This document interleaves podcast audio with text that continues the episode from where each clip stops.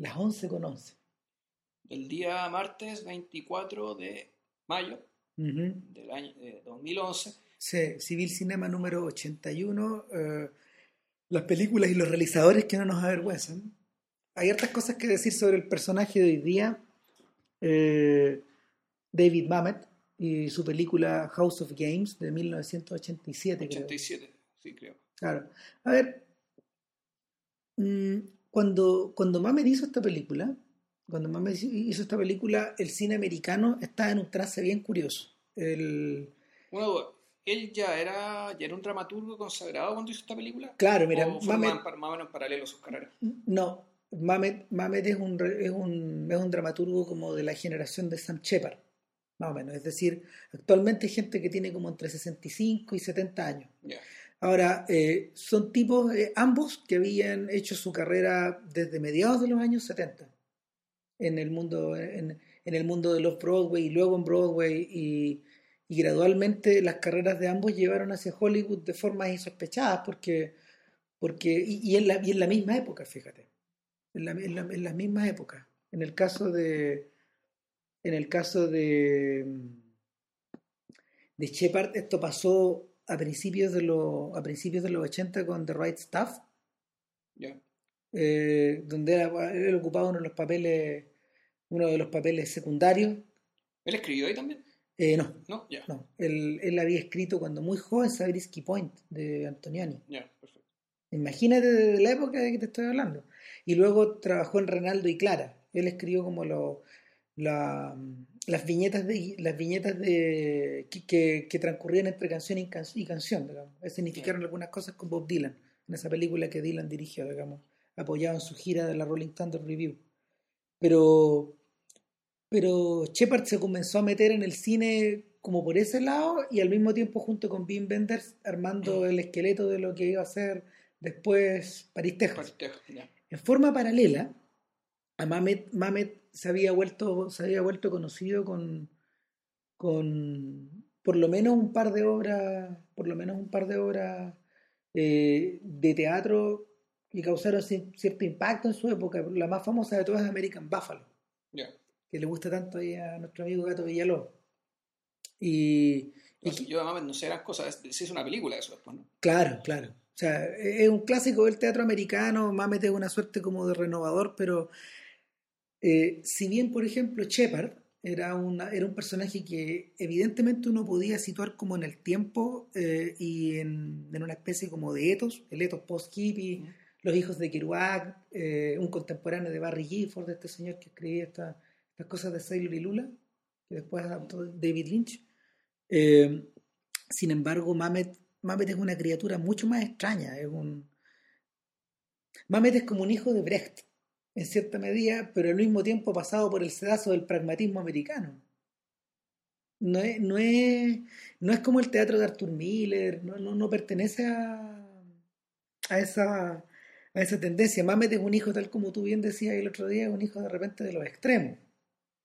En algún, en algún momento. Ya, hablaremos de qué extremos. Claro, no, no, no son los extremos de Herzog, pero, pero sí, sí eh, el, el sujeto comenzó a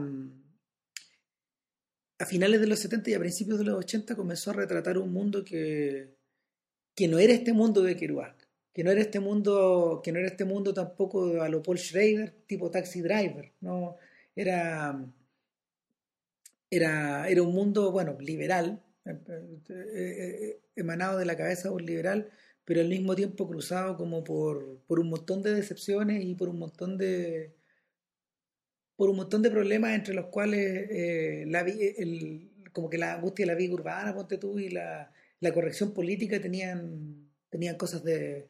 Tenían, tenían jugaban un papel ahí.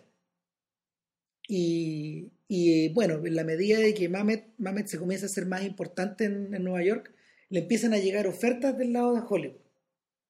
Entonces, comenzó a... Pero generalmente llegan ofertas primero como guionista. Claro, o sea, no, como director. De hecho, y sin ir más lejos, el mismo año que se estrena House of Games, Mamet se consagra como el guionista de Los Intocables de Brian De Palma. Ese es como su, ese es como su primer encargo realmente, realmente importante dentro de una realmente importantes dentro de la comunidad fílmica americana, porque, porque en realidad se, se, habían adaptado, se habían adaptado algunas obras, ponte tú, pero él no había tenido mucho que ver en ese proceso. Una de ellas era, voy a tratar de acordarme, porque el, el título era medio extraño y el, aquí la vamos a buscar. El título era medio extraño, creo que se llamaba Sexual Perversity in Chicago. Ese era el nombre de la obra de teatro. Pero eh, la, la, la, versión con Rob Lowe se llamaba Te acuerdas de anoche. Que era una, una de estas películas, es una de tantas películas que se. Es una de las tantas películas que se. que como, se llama, que se estrenaron con. con como con guion de él y todo eso. El, ahora, para, para fines de los 80, el perfil de Mamet se había vuelto lo bastante importante como para, como para que él mismo comenzara a soñar con la posibilidad de hacer una, de construir una, una obra cinematográfica, ¿cachai? Pero, pero el, el punto es que eso, eso no llegó tan luego. Eso no llegó tan luego. Tuvo que, tuvo que esperar un buen rato y recurrir, recurrir tal como le ocurría a Woody en esa época a un estudio chiquitito como Orion Pictures.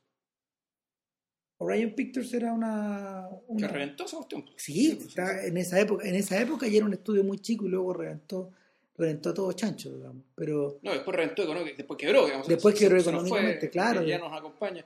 Claro, después quebró económicamente y después todo se fue al carajo. Ah, verdad, me estaba olvidando un pequeño detalle. Antes de todo eso, Mamet se volvió famoso con, con, un, guion, con un guion que escribió para Sidney Lumet. Sea, La ah. Justicia, The Verdict.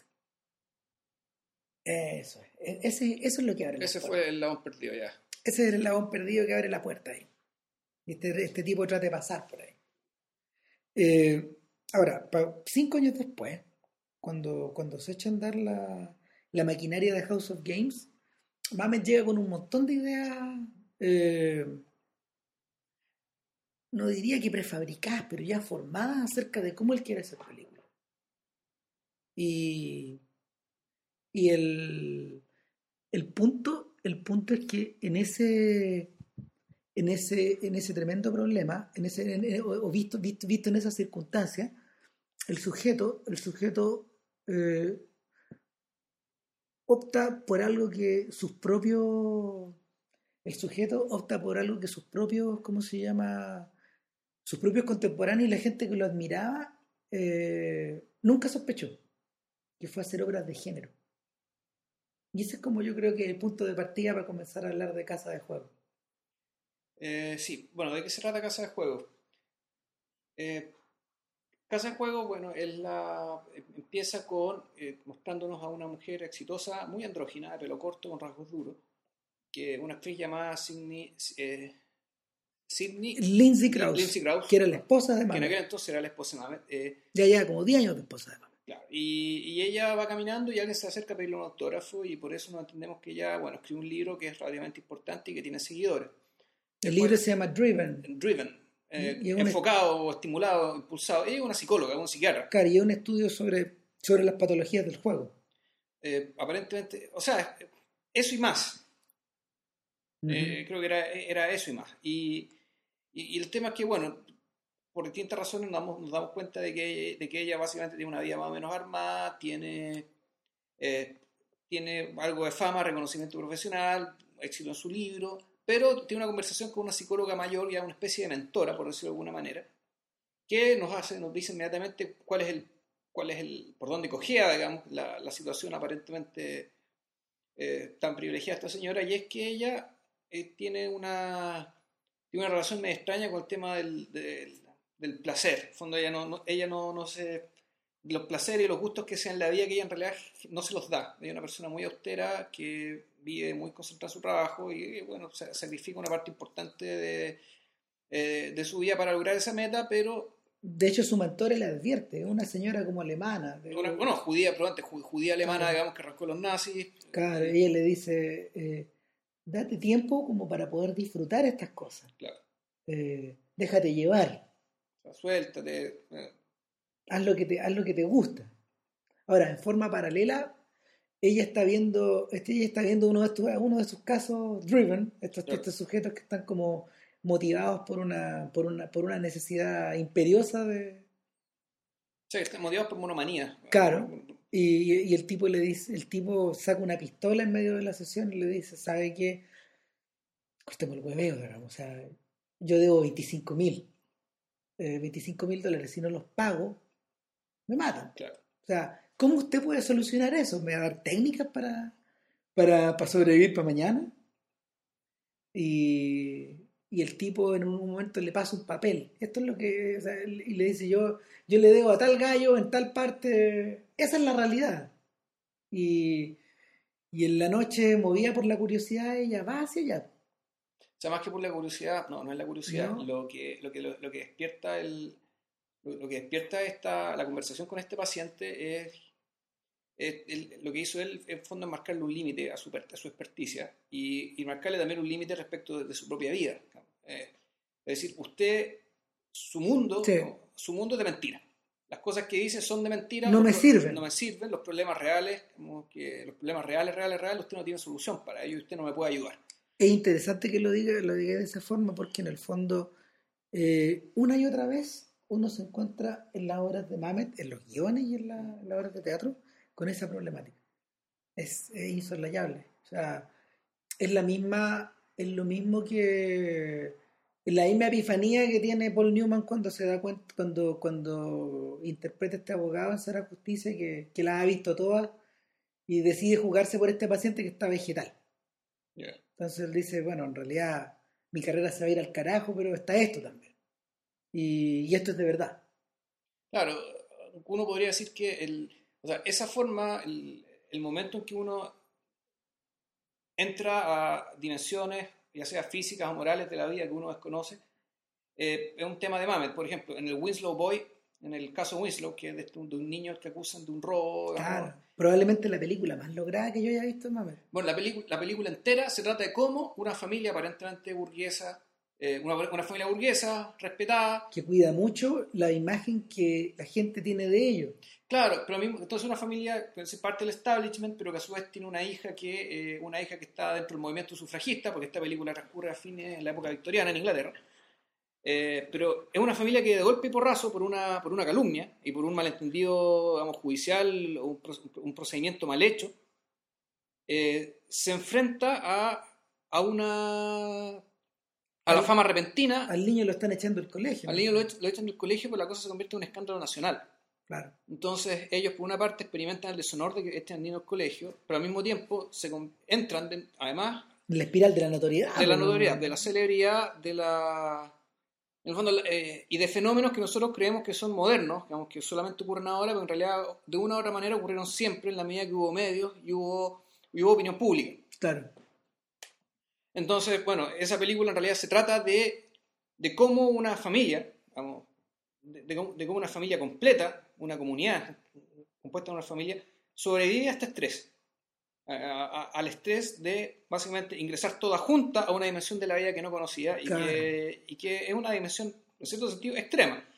Sí. No es extrema que los van a matar, ni que en ese sentido, pero es extrema en lo que implica eh, El- bueno, cosas que no que realmente desconocen para las cuales no están preparados. Bueno, el mismo choque de realidad que tiene, por ejemplo, el instructor de Jiu-Jitsu en, en Red Belt. Claro, Claro, porque es un tipo, es un tipo que, a ver, hacía clases, tenía su academia, tenía su modo de vivir, eh, era presionado por su mujer para tener más dinero, pero por otro lado, él no quería vender el arte que, que cultivaba para él y para su propio equilibrio personal. Pero resulta que una vez que el equilibrio personal se junta con el desequilibrio financiero, eh, las apreciaciones de las cosas cambian y en el fondo él tiene que exponerse de una manera que nunca lo ha hecho antes. claro, y eso es lo interesante, lo que acabas de decir, la palabra, la- las apreciaciones, y más, más, más que más la gente y, lo- y lo- y los, los cambios que sufren estas personas no pasan tanto por anécdotas, sino pasan ya, tienen que, tienen que implicar un cambio de mirada. O sea, Claro. el, el- el personaje, los personajes cambian eh, porque eh, efectivamente lo, lo que, han- lo que están viendo, de lo que están viendo ahora, digamos, con, esto, con este elemento nuevo que se, que se entromete en su vida, o cuando ellos se entrometen de lleno a partes desconocidas de su vida, efectivamente cambia la percepción. Yo me acabo de acordar ahora, por ejemplo, de, de esta película State and Main, Por ejemplo, ahí ¿cachai? tenés. Te- te- te- que es algo parecido, que, que es un grupo de, un grupo de, una trupe, digamos, de gente que va a filmar Mm. una película a un pueblo cualquiera de Estados Unidos. Y la película en realidad de lo que se trata es del abismo sideral que hay entre la gente que trabaja en Hollywood Y la gente normal. y la gente a la cual supuestamente quiere retratar y a, y a la gente a la, a la cual supuestamente quieren entretener y con la cual supuestamente quieren comunicarse. Lo increíble es que, eh, bueno, la conclusión, la, la conclusión a la que se llega es que pese a todo hay comunidad, pese a las dif- diferencias insalvables, digamos, hay un momento de comunidad, pero ese momento de comunidad solamente se da en, la, en el arte mismo. No sé si le acordáis, que el, Sí. proceso, el proceso mismo de la filmación que implica necesariamente que todos se pongan al servicio de algo, de lo mismo. Pero Eh, es algo muy fugaz, digamos. O sea, el, el resto de la película es mero conflicto, eh, tampoco, ver, no conflicto violento necesariamente, ni conflicto traumático, pero sí eh, eh, choques morales a larga. eh, eh, es el proceso inverso de lo que ocurre en Oleana. Que, que en Oleana, en el fondo, que es una, son, son una extensa, son una extensa serie de conversaciones con, entre un alumno, entre una alumna, Una alumna. y un profesor que, que en el fondo pasó el límite en algún momento, reculó, pero nadie, quedó- él- ninguna de las dos partes quedó conforme con el arreglo y, y en el fondo, en el fondo, eh, la cabeza de él queda puesta en el plato. El- es una suerte como de guerra mundial, es una especie de, de argumentar con los oídos tapados. Durante toda la película es, es esa sensación de que no, de que en el fondo pese a toda la, pese a toda la, mm, pese a toda la, a toda esta estructura civilizada de la dialéctica, de la dialéctica con el fin de llegar a un punto de solucionar un problema, el problema nunca se soluciona. Ahora, el- ahora, yo tengo la impresión de que en esa película la, la mirada de Mamet no es una mirada imparcial. Es No. decir, él, No. él está del lado del profesor. Todo, todo el rato. Él Si toma lado- partido Claro, él toma del lado del profesor y se parte y, y de la perspectiva del profesor, en realidad lo que vemos es que la en el mundo universitario, ordenado, académico, racional, aparece, una, aparece esta alumna que vendría a ser básicamente una invasión bárbara. En la- ella es la incapacidad de... Ella representa, efectivamente, ya llegó un momento de la incapacidad racional, porque es la incapacidad de escuchar, está movida por el fanatismo, está movida por el discurso del resentimiento, ¿no? Sí, por lo que, como lo llama Bloom. Leopold Bloom, Harold. Harold Bloom, perdón.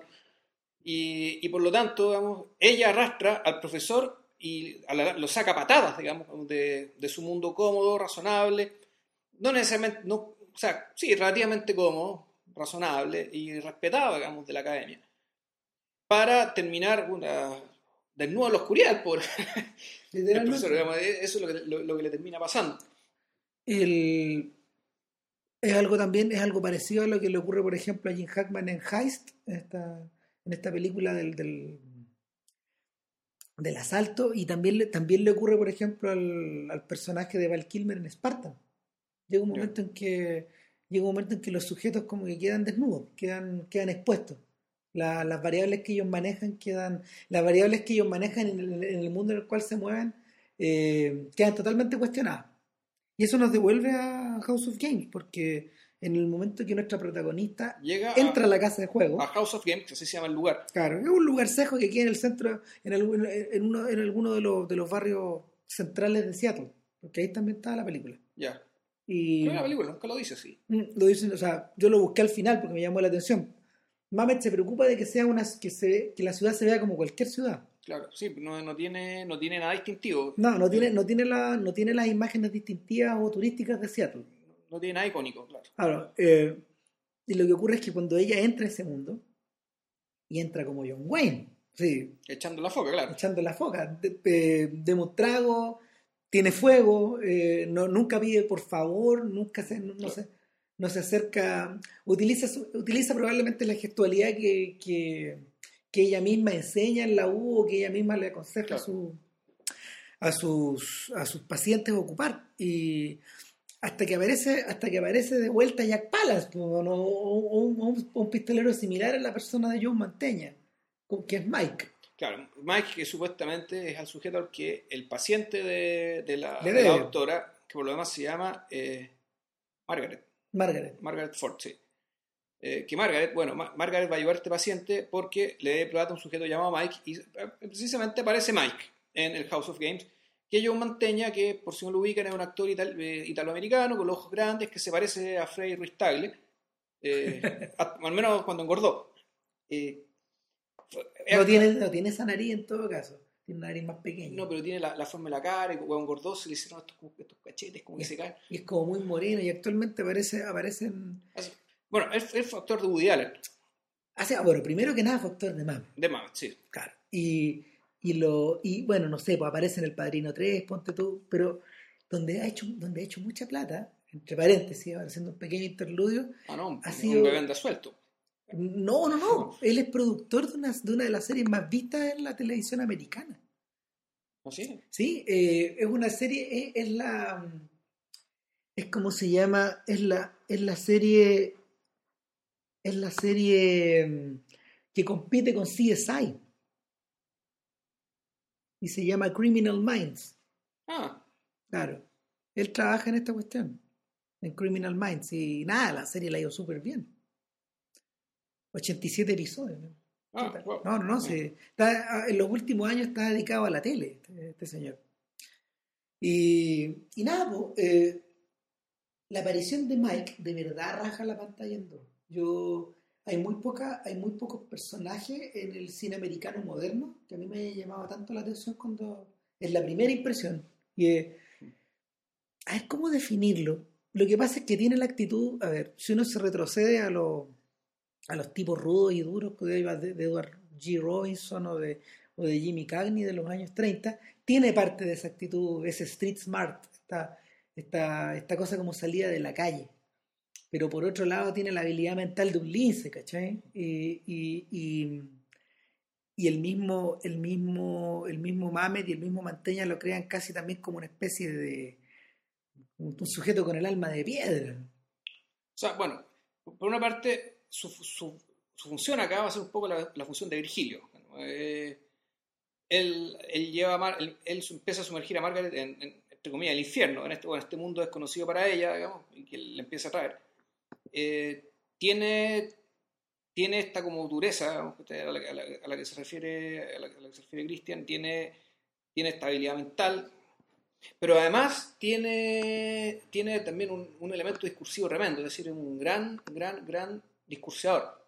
Un tipo que tiene muy bien verbalizado lo que, lo que él es, lo que él hace, el mundo en el que vive, las reglas por las que se mueve. Y parece que estuviera siempre hablando, recitando un decálogo. ¿Sabía que se parece? Mira, eh, House of Games, House of Games eh, nació de la inquietud de Mamet, que aparentemente es un sujeto que, que, eh, tiene, tiene algunas fijaciones en, en su cabeza.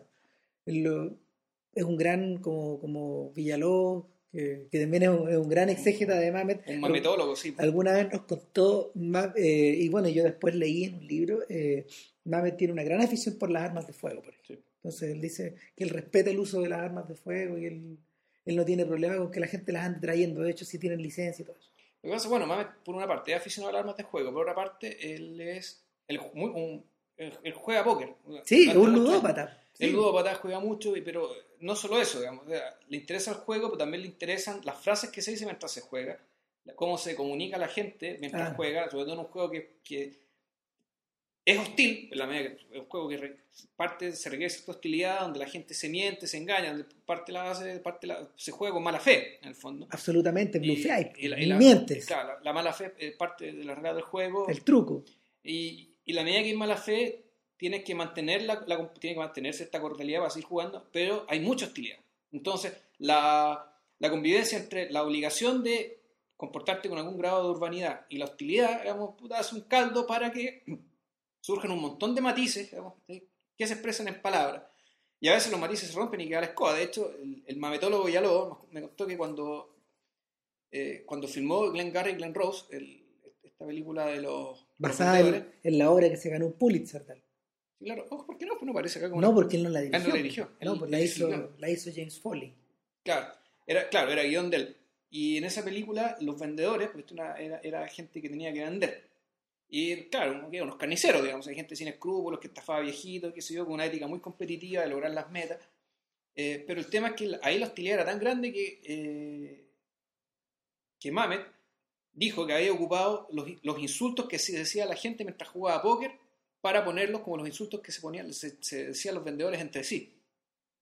O sea, el tema, al, al tipo realmente le interesa lo que pasa cuando la gente juega. Claro. Y el, el otro detalle es que el, el asesor, bueno, a Mamet también le interesa mucho la magia. Ya. Eh, y es muy amigo de Ricky Jay. Ricky Jay en House of Games. Ricky Jay es un mago, es un mago norteamericano parecido a Penny Teller, Ya. especializado como en ilusiones de cartas. Y, y nada, pues Ricky Jay tiene un discurso verbal muy parecido al de Manteña. Muy parecido. La, cuando tú lo veis, cuando tú lo ves hacer trucos. Ya. Entonces, probablemente el verbo viene también de ahí. Y, y Jay fue el asesor de trucos y de, y de estafas para esta película. Es más, Jay es uno de los personajes que es uno de los personajes que gatilla esta cuestión, que, gatilla, que gatilla la, la gran escena de póker del comienzo, porque es el tipo de, es el tipo de, de, de camisa vaquera que le está jugando una mala, que le está, que le está ganando todas las manos a John Manteña. Entonces John Manteña va y le dice a la doctora Margaret Ford, necesito que usted me dé una mano, porque todos los jugadores tienen un punto débil, un tell. Claro. claro. Y, y Claro, pero y, y usted me tiene que dar la mano a cambio de que yo le perdone la deuda a su, a su, a su, a su paciente. le interesa. Que tampoco son 25 mil dólares, son 800, digamos, y menos plata. Claro. El tipo es medio mitómano. Claro, ya, entonces-. Entonces, claro, hace este trato. Usted me tiene que decir, si cuando yo, yo a veces como que voy al baño y usted me tiene que decir si el tipo se está tocando o no el anillo del dedo. Si se lo está tocando es porque está blufeando. Claro. Y, y nada, pues, ella inmediatamente se le prende una luz adentro a esta mujer. Claro. Se, se le, se le despierta algo que probablemente ni ella se... Que nadie no sabía que tenía. Exacto. Y el tipo se levanta y efectivamente Ricky Jay se toca el anillo. Se toca el anillo. Y va y le dice así, con una, con una sensación de triunfo. O sea, Se, apuéstalo, se- se toca el anillo. apuéstalo todo. Paulín. Y bueno, y, y nada, muy de mamet. Cuando, cuando todos piensan que eso va a salir bien, sale mal. Pero no sale mal porque ella se hubiera equivocado. Eh, seguimos contando, ¿no? Es que. No, es que yo creo que hay que contar hasta como por acá, porque para, que quede más o menos claro. El, sale mal porque en el fondo era una estafa para hacerla caer a ella. Claro, lo que pasa es que ella, eh, este tipo, como yo mantenía, tenía menos plata que el, que el rival, para igualar la apuesta del otro, Ella tuvo que poner por... eh, ella dijo, ya, yo me pongo con 6 mil dólares, carajo. Estaba tan caliente con el juego. Estaba tan metida, obsesionada con este asunto, digamos, que, que ya, listo, yo me pongo con. Dale. Y resulta que pierden la mano. eh, y John Manteña está en el Joe suelo. Mantegna está des- destruido. Los, los otros tipos que están ahí, pucha, yo fue una buena Ella mano. está, ella está firmando el cheque y Ricky Jay dice, perra más vale que ese cheque tenga fondo. Y como que eh, eh, Manteña se, se, se empelota y le contesta de vuelta y Jay saca una pistola. Claro. Y la pistola es de agua. Y, la, pistola- y, la- y- y ella se da cuenta y dice, ah, no, esa pistola es de agua. Y ahí empieza a decir, "Bueno, no tienen vergüenza. Vengo por primera vez. Me están cagando.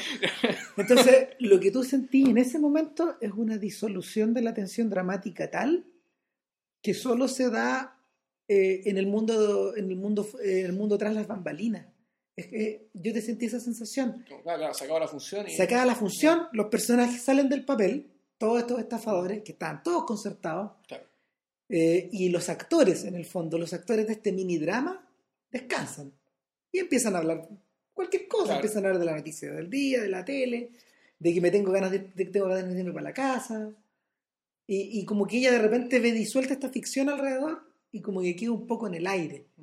Y ahí es donde Manteña vuelve a acercarse un poco y, le, y, le, y van y, y salen a la calle y le explican cómo se hacen las pequeñas estafas Claro. y las grandes estafas. ¿Sabías a qué se parece? Se parece al paseo nocturno que Farley Granger le da a Lida Bali en Censo. Ah, Está esta sensación de que lentamente se empieza a trabar una suerte de juego de seducción entre los dos. Eh, ojo, también es un paseo nocturno, Sí. también hay como soledad, las calles están solas, eh, la hora parece no correr, eh, y de ello, de hecho, eh, de hecho ella queda tan prendada de esa, de esa sensación que vuelve. Y ahí es donde la cosa se empieza a poner más espesa. Eh, Y yo creo que deberíamos hacer en este momento la pausa cognitiva de A ver, rigor. a ver cómo seguimos hablando de esto sin contarlo. Sin contar el resto. Sin, sin contar lo incontable. Ah, Eso.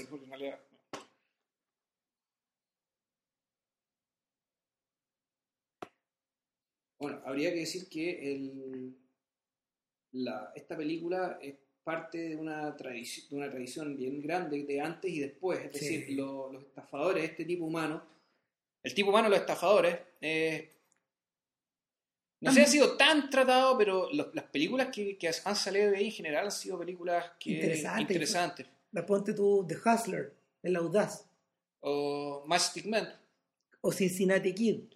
o Nueve Reinas aquí, aquí en Sudamérica. Yo creo que esa película merita podcast. ¿cachai?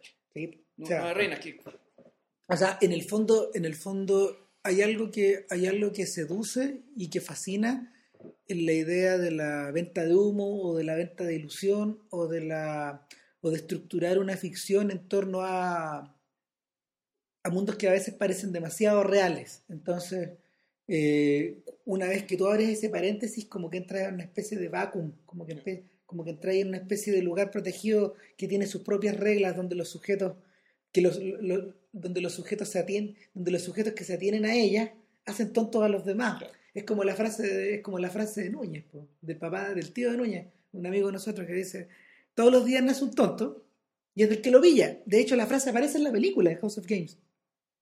¿Cachai? El, el- lo, lo utilizan, pero es como un argot, digamos, es como tiene el mismo sentido, no es igual. ¿Cuál es la frase, verdad? Todos los días nace un tonto Ujú. y es del que lo pilla, po. es de Ya. quien lo pilla, ¿cachai? Ah, El que pilla el tonto se queda con el tonto. A ver, yo creo que en realidad estas películas, además con estafadores, funcionan tan bien porque el, pues la estafa funciona sobre la base del abuso de confianza. Y, y funciona sobre la base también de, de la proyección que uno hace, eh, de, la, de la proyección que uno hace, en caso que uno es la víctima, eh, respecto de la persona que te está manipulando. Entonces, el, el tema de la vulnerabilidad de quien en algún momento entrega la confianza al otro y cómo el otro manipula la confianza es algo que es un tema, creo, sensible, digamos, es un tema sensible que le interesa a todos porque a la larga, bueno, la confianza es un elemento muy, muy vital para vivir, muy importante para Es vivir. Sin- invaluable. Sin, confianza, en realidad, no vale la pena vivir, digamos. No- si no tienes a nadie que confiar, en realidad mejor morirse. Y sin embargo, bueno, nos encontramos con que estos personajes son, eh, son que trabajan con la confianza como si fuera Greta. ¿no? Como Mike es un personaje que realmente es un maestro a la hora de, de generar la confianza. Eh, O sea, no solo en la medida, por ejemplo, que, que le va mostrando a, a ella cómo se hacen las trampas, claro, ella empieza a depositar su confianza en él. claro. Y las trampas, bueno, consisten en cómo logras que un extraño que no te conoce te ofrezca dinero. Y lo logra, digamos, y te, muestra unos trucos, digamos, unos trucos bien impresionantes, donde aparece un muy joven William Macy. Claro, ¿Me lo reconociste? Sí. Sí. Que también es un actor de, de Mamet, digamos, y de muchos directores más. Y el tema, y el tema este, no sé, el tema este de la confianza eh, es algo que yo creo que es un tema bien, bien también relacionado con la mi experiencia de ver cine. O sea, el, el tema de, de- de que uno proyecta cosas en otra cosa, que uno tiene expectativas en otra cosa, que uno deja que otro entre en uno. Eh, un poco la experiencia de espectador, eh, como espectador, también funciona un poco en un plano parecido. Recuérdense que eh, de todas las reglas de, de oro de Hitchcock, la única que en realidad se sostenía y que para, aparte de la del suspenso, para él, era la de no mentirle al espectador. ¿Te acordás, te acordás Sí. que Hitchcock no perdonaba cualquier cosa salvo los flashbacks falsos? los recuerdos falsos. Él decía, eso es pornografía, ¿no? No, no, no es, no es justo entregar información falsa en la medida de que lo que tú le vas revelando al espectador son sus herramientas como para poder él seguir aferrándose a una ficción en la que está depositando su confianza. Claro.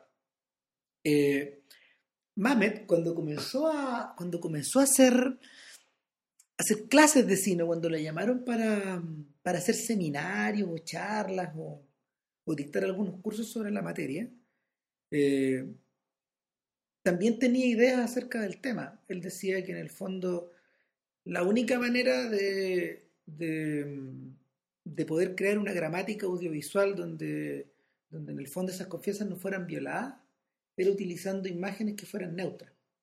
Lo dice en un libro que se llama Sobre la dirección de cine, que yo, que yo hecho- creo que es el resultado de esos seminarios. sea, Claro. tiene, tiene un poco ese formato, ¿sí? un formato también como medio Sí, es- fragmentado. Es un ensayo Sí. como de 50, 50 70 páginas donde, donde Mamet aparece delante de unos alumnos expresando unas opiniones súper fuertes. La primera de ellas es que él dice, eh, a ver, no me importa, no me importa la historia previa del personaje, no me importa lo que esté pensando el personaje, no me importa eh, la forma en que yo lo filme.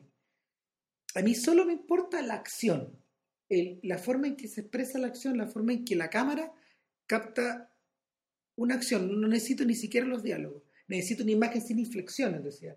Sin, una imagen sin adjetivos. Eh, él decía, una persona mirando la hora. Eso es una imagen sin Sí, claro. inflexiones. Alguien abriendo una puerta. Claro, alguien abriendo una llave, alguien escribiendo en un cuaderno. Esas son el tipo de imágenes que crean, eh, ese son el tipo de imágenes sin inflexiones, sin adjetivos, que son capaces de crear ficción, de manera de que tú puedas depositar toda tu atención sobre eso sin, concentrar, sin concentrarte ni en la música, ni en los movimientos de cámara, ni en, la, ni en la luz, ni en todas estas cosas que en el fondo deberían estar funcionando porque tienen que funcionar. O sea, eh, y es por eso que es por eso que cuando uno ve House of Games, uno queda con la sensación de que es una película muy sencilla. No hay lujos de nada. No. Eh, todos los planos son normales y corrientes. Todo está muy bien iluminado, por cierto. Está muy bien musicalizado también. Pero Pero, pero ochentera muerte. Totalmente. O sea, eso explica que eh, la película se ve vieja, pero se, se ve vieja como visualmente vieja. O Es- sea, se ve de la época, digamos. Se En ve de su en- época. En términos de ritmo y todo lo demás, no, está estupenda, digamos, la película es una joya. Pero, bueno, es- se Eh, ve eh, así. es muy hija de su época en la medida que Scarface de, de Howard Hawks es hija de su época. Yo creo que por eso es una película de género tan... Por, por eso está tan apegada al género. O sea, es hija de una... O al revés, en realidad el género es la que la obligó Claro, a, a- a anclarse en, en- en la época, en, en, la calle, en la ropa, en, la misma música. Esta cuestión media saxofoneada que era claro, Bien. son como antiguas. Eh, eh, a ver, alguna vez Michael Mann cayó en la trampa también. Sí. Por ejemplo, cuando uno ve cuando uno ve Cazador de Hombres, Cazador de Hombres también se ve un poquito así, independiente de lo notable que es la película. Hit, porque sobre Hit no, no ha pasado el tiempo, eso Claro. no se ve tan así. O sea, claro, se, se nota por el hecho que la gente no tiene celulares, digamos. que Claro. Tal vez, fíjate que tal vez esa es una de las razones por las cuales Scorsese ya no hace películas contemporáneas, solo hace películas de, De- de época. El, el- el buscar deliberadamente desembarazarse de los contrañimientos del día a día, o de, la, de las modas y ese tipo de cosas. O sea, es que más que constreñimiento es... eh, o sea, Lo que sobra, Claro, el, tema es que es mucho más barato y más simple filmar en, tu propia época. Y, y claro, la, la tecnología avanza tan rápido y el diseño avanza tan rápido, el, el diseño de vestuario, el diseño de interiores, el diseño de los aparatos, de los muebles, todo avanza tan rápido que en realidad tu película en cinco años ya se va a ver vieja. o sea, piensa en Wall Street, con esos celulares de, de Oliver Stone, con esos celulares de ladrillo blanco, una cosa enorme. Y hay millones de tonteras que salen en esa película que ya están, pero Pero no, o sea, cualquier película de 2003 para atrás, ya Mm. tú en tu computador, sí, tú te das cuenta que aquí, bueno, aquí los años pasaron. Ahora, el, volviendo a... volviendo a House of Games. A House of Games, también la, peli- la película, eh, la película en realidad tú lo dijiste muy bien cuando hablabas por, cuando, cuando hablabas por celular, sobre- por teléfono sobre esto, era que en el fondo una película de, de, de film noir, Sí, es un noir. es un noir. Pero resulta que el noir también es súper hijo de su tiempo, porque tenía que serlo, dada, digamos, la- los mundos y los submundos, los, cuales- los, los mundos que mostraba. Por tanto, era como inevitable, digamos, que una película de este mismo género estuviera anclada de esa manera con la época en que se filmó, que esto año 87. Es tanto es así, tanto es así, por ejemplo, que no cuesta nada pensar en Margaret Ford como una suerte de Lorin Bocol. ¿Cachai? Como ese rostro, ese rostro duro, esa mirada como de lince. Claro, pero con un peinado parecido al, al de Ochentero. claro, al de estas pinturas de Thomas Nagel. Claro. Eso es lo que, como, que, como que eso se parece así un poco icónicamente Sí, hablando. sí. De suerte cara de camafeo. Y Con el pelo corto, Sí, como muy- la Grace Jones. muy masculino. Sí, de, vestida, de, vestida de pantalones y de camisa. Claro, con hombreras. Claro, y eh, hay uno de los personajes, por ejemplo, un señor que tiene una, que tiene una corbata de, que tiene una corbata de lazo también. Ya. Y, y- un señor que también podría haber aparecido perfecto en una película de los 50, Claro, de Sam Fuller. Él, él, él vive metido dentro de ese mundo. claro. Entonces, Yo creo que, bueno, ya no podemos contar más respecto de la... yo creo que todavía podemos contar algo. Todavía Ya, podemos contar algo. bueno, A ver, ocurre que, ocurre que mientras más se va metiendo Margaret Ford en esta especie como de. en esta especie como de. De, de, de- de- de telaraña, de telaraña bien iluminada. una telaraña, en realidad es un mundo paralelo. Sí, sí, sí, ese es como el... Sí, Eso es un mundo paralelo, sí, en realidad es eso, es un espacio tal que tiene sus propias reglas, sus propios personajes, Claro, tiene es su un- día, su noche, tiene su rutina, tiene exacto. El, el mundo de ella transcurre de día. Claro, en el hospital, o en la consulta, o, o en la sala de clase. haciendo clases. El mundo de ellos transcurre de noche, eh, en los bares, en los locales de juego, en la calle. El- es una especie de inversión eh, que, que ella, que ella como que experimenta.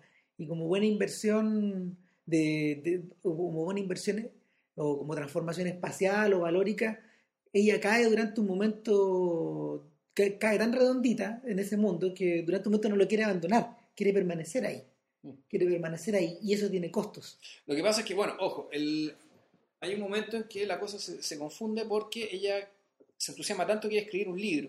Claro, pero, pero eso es una. Pero, pero el Mike va y le dice: A ver, Es que es el punto, o sea, supuestamente ella se mete, en principio, por interés para escribir un libro.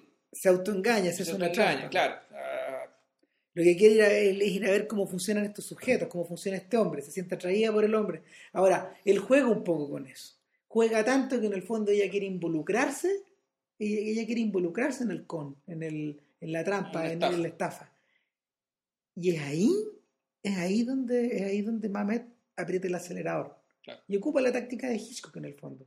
Juega con, juega con la con esta sensación de, de, de- de credibilidad o de pérdida de credibilidad que pueda tener su argumento. Eh, empieza, empieza a precipitarlo todo, empieza a ver pistas por todos lados y en el fondo cualquier, cualquier espectador atento se anticipa lo que va a pasar. Sí. Como suele suceder en estas cosas, como pasaba en Chatter Island, ¿te acordáis? sí. Que en el fondo uno decía, ah, ya, pero aquí está la trampa. Y en Chatter Island uno pillaba la trampa, pero rapidito. Claro. Claro Finalmente, que si la veías rapidito y la película se te cae a pedazos, igual que con las películas de Chamalán, o sea, las películas funcionan sobre la base que no pillís la trampa. Ahora, en la medida, en la medida de que uno la mira a través de que, las que- buenas películas de Chamalán. claro, que- pero en la, en la medida de que uno como que levanta el velo y lo mira, lo mira, mira la realidad media translúcida que hay por detrás, finalmente te das cuenta de que lo que le interesaba a Scorsese y, y al mejor Chamalan era otra cosa, digamos. La trampa, la trampa estaba ahí como para enganchar, pero pero la, la película se mantiene por sí misma también. No, si uno la ve de nuevo se mantiene por sí misma igual, Claro, pero, pero si uno pilla la trampa durante la misma película, es un poco eh, desagradable. Es decepcionante, es desagradable y... Ahora, en el caso de House of Games, uno pilla la trampa. A mí no me costó pillar la A trampa. mí tampoco, en absoluto. Eh, yo me recordaba, yo, yo me recordaba de haber visto la cosa y de haber sospechado un poco. Yo la debo haber visto hace como 20 años más o menos. Ahora la volví a ver. Eh, en el fondo, lo que lo que llamaba la atención era que incluso sobre la base de la trampa, eh, el poder el poder magnético de Mike se mantiene y se mantiene hasta el final.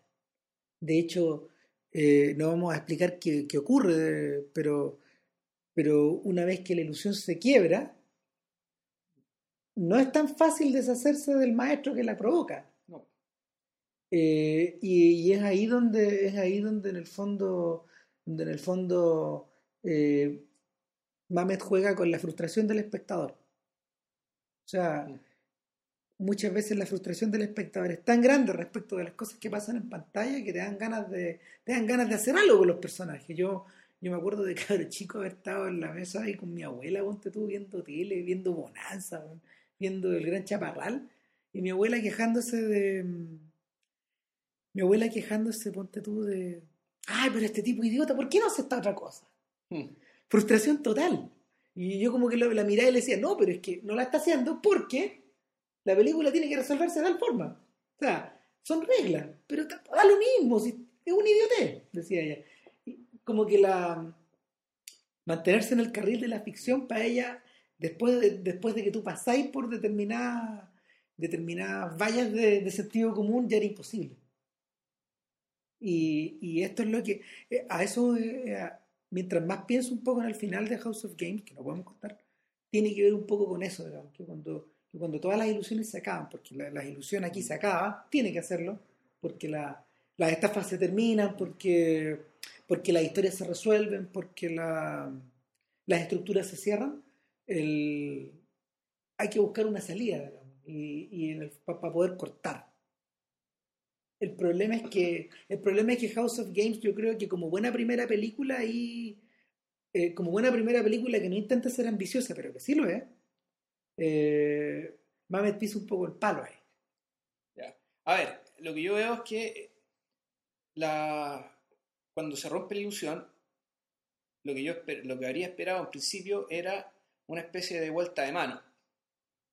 Una. Una el, el, el, el estafa a la inversa. Una, una, una inversión de, del asunto en la medida que el personaje que es víctima ahora tiene información que le permite eh, manipular la situación a su antojo, digamos, porque De- no saben que ya sabe. Y de hecho, Mamet, Mamet eh, deja en evidencia que eso puede pasar. Claro. Prepara incluso hasta el escenario para que eso ocurra. Claro, pero, y aquí, yo creo que nos podemos empezar a meter respecto de la ética, de la ética, por decirlo, la ética profunda de Mamet, eh, respecto de, de algo que ha sido muy, muy bullado, digamos, en, en los medios, respecto de que Mamet originalmente era un tipo de izquierda, que después se pasó a la derecha muy publicitadamente. Fue, no fue, no fue eh, que coste y hay, que- hay, que, hay que ser igual beneficio de, hablar transparentemente.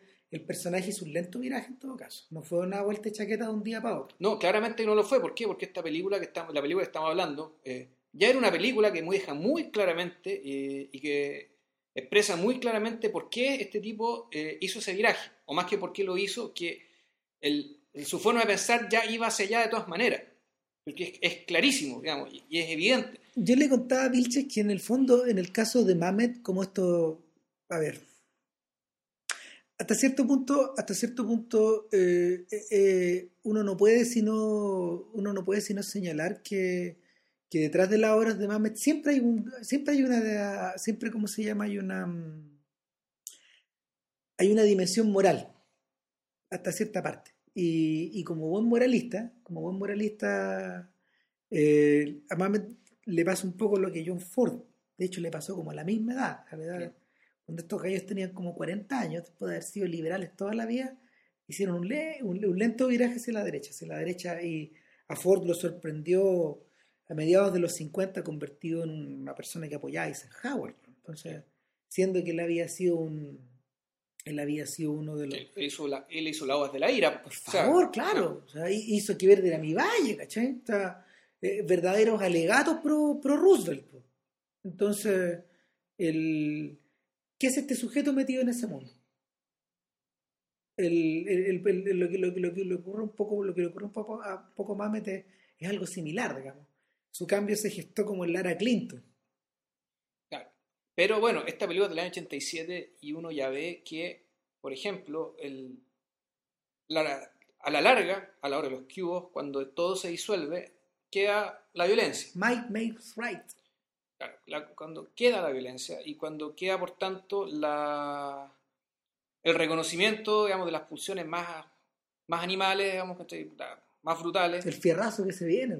eh, que a los, que los, con los cuales la derecha suele ser más complaciente y más tolerante respecto de, de esa forma de reaccionar. Sí.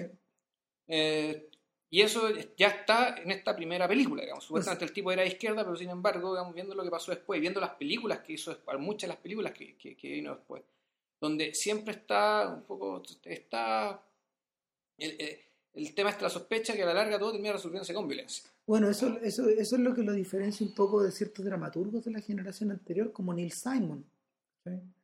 o, o el mismo Woody Allen. En el caso de Woody Allen, él está un poco teñido también por esa sensación del, del uso como de la fuerza y de la brutalidad y de, la- de las pulsiones animales, si no este tipo no hubiera hecho crímenes y pecados, por ejemplo. Claro. Que también tiene un poco que ver con eso. Claro, es que Crimen y Pecado es precisamente es un, es un alegato de, de un Dostoyevskiano al revés, ¿cachai? Donde a él le habría gustado que los tipos hubieran sido castigados y los tipos no son castigados, sino al contrario, terminan teniendo su recompensa. Y en paralelo para eso está el personaje del mismo en esa película, Claro. que es un tipo que trata de hacer todo correcto, trata de hacer la pega, trata de ser trabajador, sin embargo es fracaso tras fracaso tras fracaso. En cambio los Claro. criminales, digamos, los asesinos, la sacan barata y pelan. Entonces, En el, en el caso de Woody Allen, digamos, hay, hay un tema que se reconoce el hecho, pero se lamenta. Claro, está más cerca de Neil Simon. Claro, en cambio, en Mamet, bueno, todos judíos a todo esto. Sí. O sea, digamos que hay un. Estaba pensando en Philip Roth también. Claro. El- el- el- en este caso de Mamet, el, tema de la violencia, no más que como un recurso, un último recurso, en realidad es un recurso como un recurso legítimo. No, otro no- más. legítimo y, y muchas veces inevitable, digamos, respecto al cual no hay que, que no hay que quejarse ni plantearse nada, digamos, no, respecto al cual, digamos, no hay, no hay que actuar siempre con violencia, digamos, pero el punto es que no... Hay un momento en que los seres fuertes tienen que actuar así. Y, y- y eso es lo que se espera de, de- de su personaje protagonista y, y su personaje protagonista en este caso también lo hace. ¿Se acuerdan del final de Imperdonable? ¿O se acuerdan del final de Million Dollar Baby? Ahí está. O sea, el ya saltarse la ley, saltarse las normas, saltarse. Porque ya el. Por razones morales, por razones morales también. Bueno, Río Místico. Claro, Eso es más complejo en todo caso, pero bueno. sí. Entonces, el. Puta, que lata que no podamos contar la película. No, pero yo creo que lo hace, lo hace más interesante. Pero que- que- Déjalo, déjalo Claro, no se puede justificar, digamos, lo- la- la- no- O las sea, yo- aseveraciones, digamos. sí, No se pone igual como evidencia para, para el, para el punto que uno quiere hacer. Claro. Ya, bueno, pero, pero final, finalmente el punto queda en evidencia. La, yo, creo que, yo creo que eso es lo que me maravilla de la tremenda simplicidad de la película. eh, porque, no sé, eh, conociendo, conociendo la gran ambición del sujeto, eh, los logros que ya había obtenido para ese momento, la manera en que se estaba como situando, resulta bastante inteligente haber, bueno, reitero, haber hecho primero una, una película chica, en una, en una productora independiente que le está yendo más o menos. eh, con actores más o menos desconocidos, con actores ligados a su mundo. a su mundo, claro. O sea, Era la compañía de teatro de Mamet haciendo. haciendo una película, claro. Pero no Citizen Kane, po, haciendo Claro. House of Games nomás, pues una película chica. Eh, yo creo que. Yo creo que House of Games todavía, de hecho, en la, en la medida de que uno la sitúa como en la perspectiva del resto de las películas de Mamet, que es curioso, no, no, se, han ido, no se han ido poniendo ni más complejas ni, ni más simples en la medida que iba pasando el tiempo. Yo creo que el sujeto como que va y viene. En estos momentos Mamet está... Es que en realidad como eh, sus temas, eh, sus temas, y eso, como buen dramaturgo, como un sujeto preocupado de temas importantes, sus temas y sus intereses en realidad pueden caber en, en muchos mundos muy distintos. O sea, no hay que olvidar que este es el mismo personaje que en plena época, en plena era Bush, aprovechó el, el empuje militarista americano y financió esta serie de, de Unit.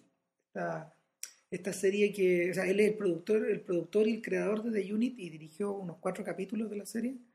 Eh, y es sobre Navy SEALs en el fondo, sobre fuerzas especiales, ¿cachai? Es un- es una, peli- o sea, es una serie muy facha en el fondo. Claro, volvemos al tema, o sea, el, Y, y donde, ojo, donde del interés no solo estaba repartido en, la- en hacer la guerra, gran parte de lo que transcurría, de, de donde transcurría de Unit era en las casas y en las familias y en las mujeres, con las mujeres de esta gente que se iba hasta otras partes también.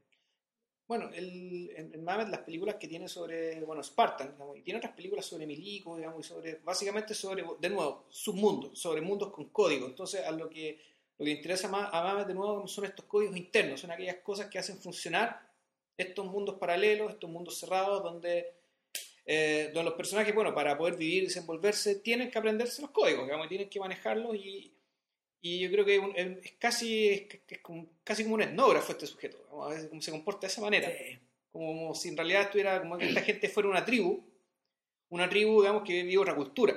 Entonces uno va, mira, aprende, se maravilla, se sorprende, y bueno, muchas veces el protagonista que cae ahí eh, le pasa todo eso y más. Claro, lo, lo- lo interesante del, de- del personaje mismo, del, del- del propio, del propio ser humano que hay detrás, es que de alguna forma en este momento está un poco cruzado por una, por una suerte de imposibilidad, porque el mismo se ha vuelto, el mismo se ha convertido en una especie de submundo.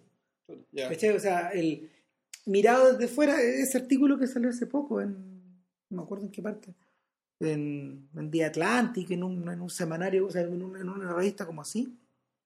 Y, no es The Atlantic, pero es algo parecido. Hablaban de, hablaban de que, de que el, problema que el problema que experimenta el cineasta estos días es que eh, su propia autocarica- autocaricaturización lo, lo tiene un poco complicado.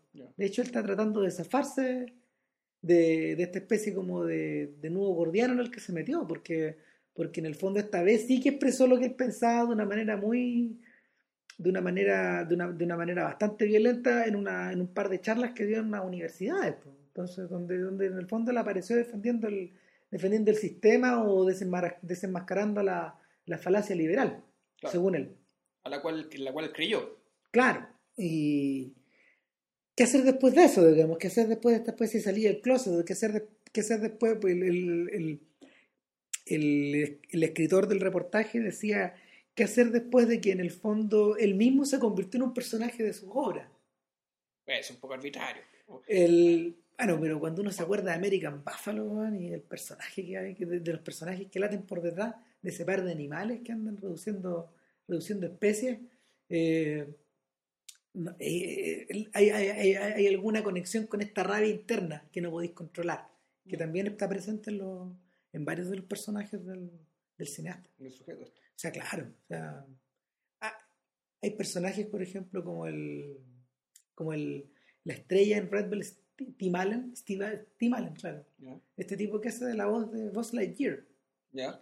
Eh, él, ¿te acordáis que él, es, él, él hace de estrella de cine? Entonces él contrata él contrata a Chihuahua Leliofor, al, al karateca, para, para que lo apoye en una producción. Y es como un personaje tipo John Wayne, es como un actor tipo Mel Gibson. Y, y tú decís, tú lo mirás y, aparecen re pocas escenas, pero la cantidad de furia que hay adentro, de incomprensión o de, o de locura que está metida adentro, ba- bajo control, bajo esta, esta suerte como de máscara tipo Schwarzenegger que él usa para moverse por el mundo, eh, es grande. Como que estuviera a punto de explotar todo el rato. Mm. Y nada, Y nada. vean House of Games. Los subtítulos en español son fáciles de ubicar si te bajas la película. Sí, bueno, también esto es gentileza de, de internet y esos héroes anónimos que son películas Ya. que tu tiempo. Y eh, ¿Y bueno, ¿Y qué comentamos para la otra? buena pregunta. Dejémoslo como sorpresa para no estar tomando decisiones apresuradas No, que podamos lamentar después. Yo, yo, si tuviera que proponer algo, yo propondría, no sé, algo que estuviera como a la altura de este, no sé, como América América. ¿No te animáis? Ah, sí, podría ser. Además sería una oportunidad de poder volver a la película. volver a verla, sí, yo la vi hace como 20 años. Más o menos. Gran película. América América puede Sería ser. América América de Elia Kazan y eso, pues. Listo, que Que estén estén bien. bien. Chao.